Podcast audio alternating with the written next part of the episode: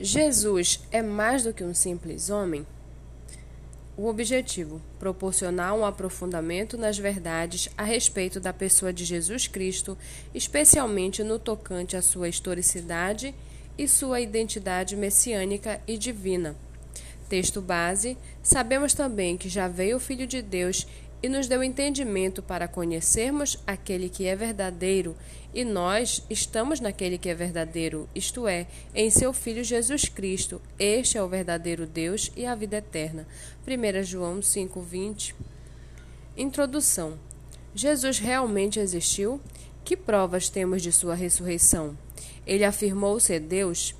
Perguntas como essas explodem nas mentes de algumas pessoas como granadas, visto que ateus, seitas e até outras religiões tentam negar esses fatos elementares do cristianismo. Daí a importância de estudarmos sobre a pessoa de Cristo Jesus, analisando com cuidado as evidências disponíveis e os textos inspirados de Sua palavra. Levantaremos questões a respeito da historicidade e da identidade de Jesus como Messias prometido pelas Escrituras e como o próprio Deus que se encarnou e viveu entre nós. Como veremos, as evidências acerca da sua ressurreição e as credenciais messiânica e divina de Jesus provam que ele não é um simples homem. Nesta lição, iremos analisar mais de perto cada, uma, cada um desses aspectos, sem mais demoras, iniciemos o nosso estudo. Primeiro, entendendo a fé cristã. Estudiosos confirmam não apenas que há evidências incontestáveis de que Jesus existiu, mas também de que morreu, e o mais glorioso de que ressuscitou. Pela análise dos escritos bíblicos, ainda é possível constatar que os seguidores de Cristo afirmaram sua divindade e que ele mesmo a assumiu. Assim, a partir de agora, focaremos na pergunta: podemos confiar na precisão dos relatos bíblicos sobre a ressurreição, a messianidade e a divindade de Jesus? Primeiro ponto: evidências da ressurreição. Tentando negar o óbvio, teorias foram testadas para desacreditar a ressurreição de Jesus. A teoria da alucinação afirma que os discípulos tiveram uma alucinação de Jesus ressurreto. Mas como a mesma alucinação aconteceria ao mesmo tempo com várias pessoas por um longo período, já que a Bíblia afirma em Lucas 24, 13 a 35 e 1 Coríntios 15, 3 a 8, que Jesus ressurreto foi visto por várias pessoas.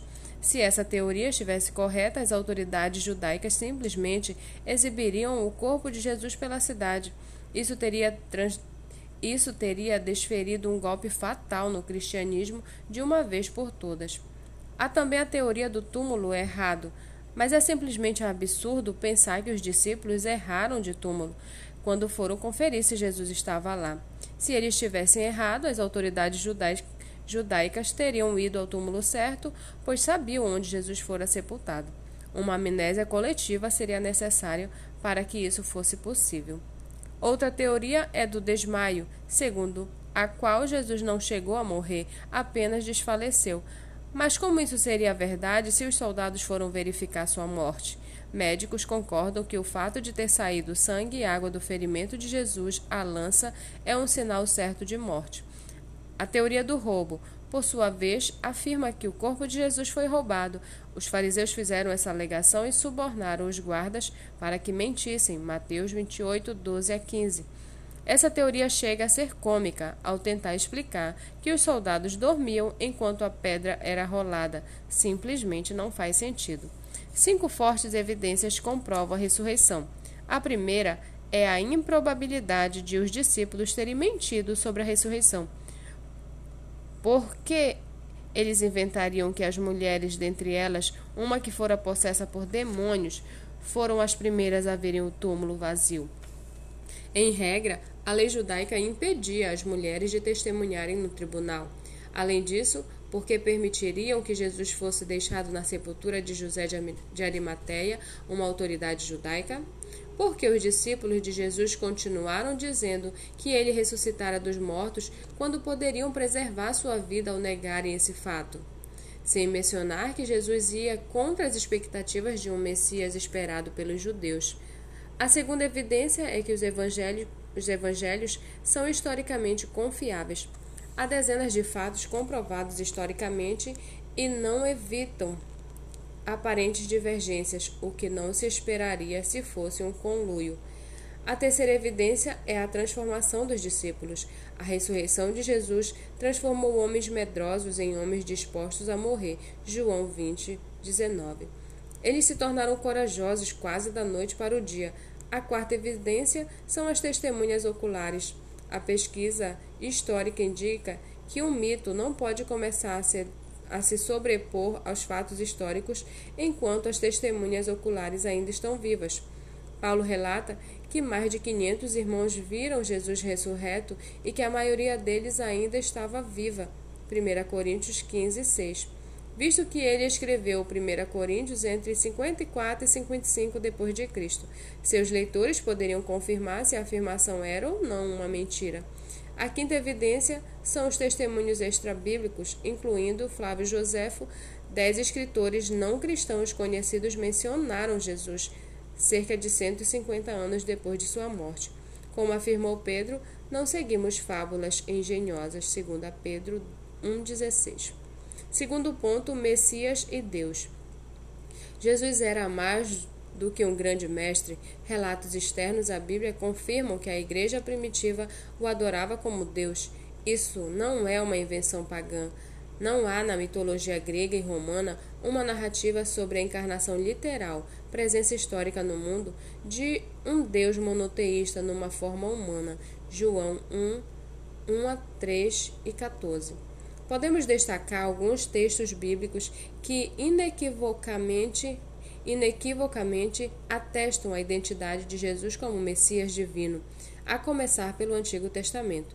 Segundo as predições, o Messias nasceria de uma virgem, Isaías 7,14, Mateus 1,33, em Belém, Miqueias 5,2, Mateus 2, 1 e 6, e João Batista viria em sua frente, Isaías 40, 3 a 5, Malaquias 3, 1, Marcos 1, 3. Ele entraria em Jerusalém e a multidão gritaria Hosana. Salmos 118, 25 a 26, Zacarias 9, 8 a 10, Lucas 18, 38. Seria traído. Salmos 69, 25, Atos 1, 20. Traspassado. Zacarias 12, 10, João 19, 37. Afligido pelos pecados do mundo. Isaías 53, 6 a 9 e 12, 1 Pedro 2, 21 a 25 morto com os iníquos, Isaías 53, 9, Mateus 27, 38. Sepultado com o rico, Isaías 53, 9, Mateus 27, 57 a 60. Por fim, ele retornaria à terra, Daniel 7, 13, Marcos 13, 26, Lucas 21, 27. Essas e outras predições se cumpriram em Jesus, provando que ele era o Messias, Lucas 27, 27. 24, 25 a 27. João 4, 26. Aliás, que é o mais do que Messias, Jesus é Deus. Dobrar os joelhos diante dele é o mesmo que se dobrar a Deus. Isaías 45, 23, Filipenses 2, 10 a 12. O Senhor Deus é citado no Salmo 102, versículo 12, 25 a 27. Foi identificado como sendo Jesus pelo autor da carta aos Hebreus, Hebreus 1, 8 a 12. A glória que Isaías viu no templo no século 8 a.C.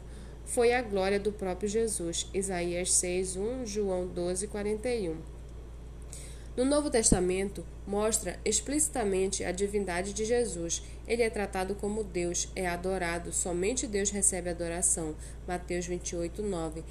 É invocado como Senhor e Deus por Tomé. João 20, 20 28.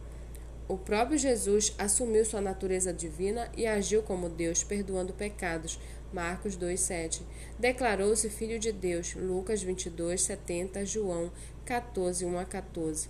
Ele se referiu a si mesmo como eu sou, como o próprio Deus em Êxodo 3:14.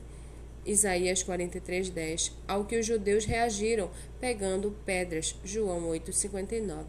Entregaram-no entregaram-no às autoridades romanas, acusando-o de sedição, mas o real motivo para matá-lo era a blasfêmia de se fazer Deus. João 5,18, 10, 33.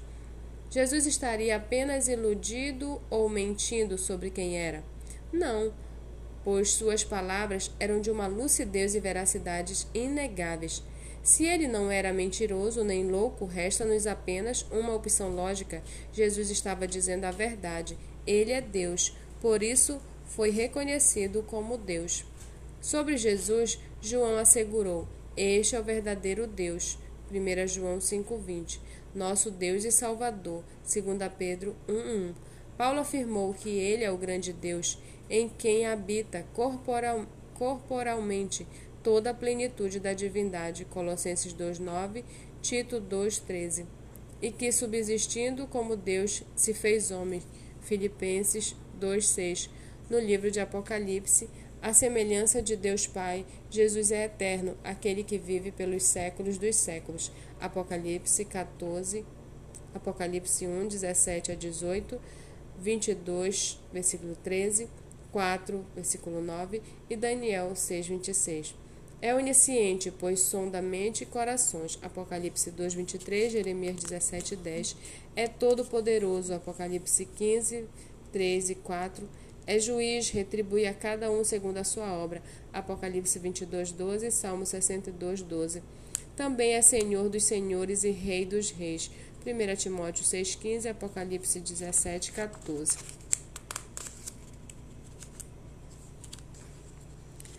Salmo 136, 3.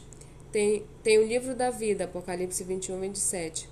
Êxodo 32, 32. Sem dúvida, Cristo não é um simples homem, nem foi concebido pela imaginação humana. Ele é uma figura histórica que pisou nesta terra.